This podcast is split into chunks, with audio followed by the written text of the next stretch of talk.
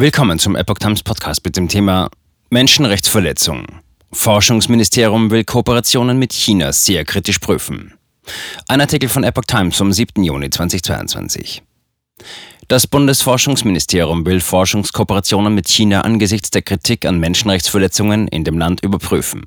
Die Menschenrechtsverletzungen in China sind schockierend. Ihre Veröffentlichung war ein deutlicher Weckruf, jegliche Naivität gegenüber China abzulegen, sagte ein Ministeriumssprecher der Welt. Das gilt auch für die deutsche und europäische Wissenschaftslandschaft. Wir müssen sehr kritisch prüfen, wo Zusammenarbeit noch sinnvoll und möglich ist. Menschenrechtsverletzungen und der Missbrauch der Forschungskooperation müssen Konsequenzen haben, erklärte der Sprecher weiter. Gleichzeitig gilt jedoch auch, Freiheit von Wissenschaft und Lehre hat in Deutschland Verfassungsrang.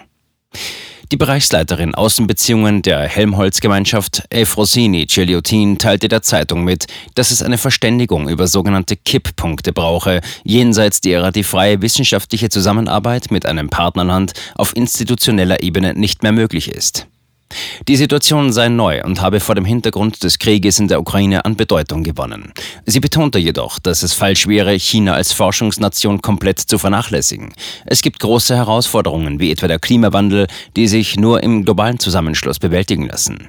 Der forschungspolitische Sprecher der Grünen im Bundestag, Kai Gehring, forderte, Kooperationsvereinbarungen zwischen deutschen und chinesischen Forschern von vornherein ganz genau zu prüfen und die Zusammenarbeit zu evaluieren. Der forschungspolitische Sprecher der SPD-Bundestagsfraktion, Oliver Katzmarek, forderte wiederum, auch im Rahmen der Wissenschaftskooperation Menschenrechtsverletzungen offen und deutlich anzusprechen.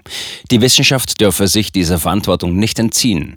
Solange die Kooperation jedoch noch eine Plattform für den kritischen Dialog biete, sollte sie dafür auch genutzt werden.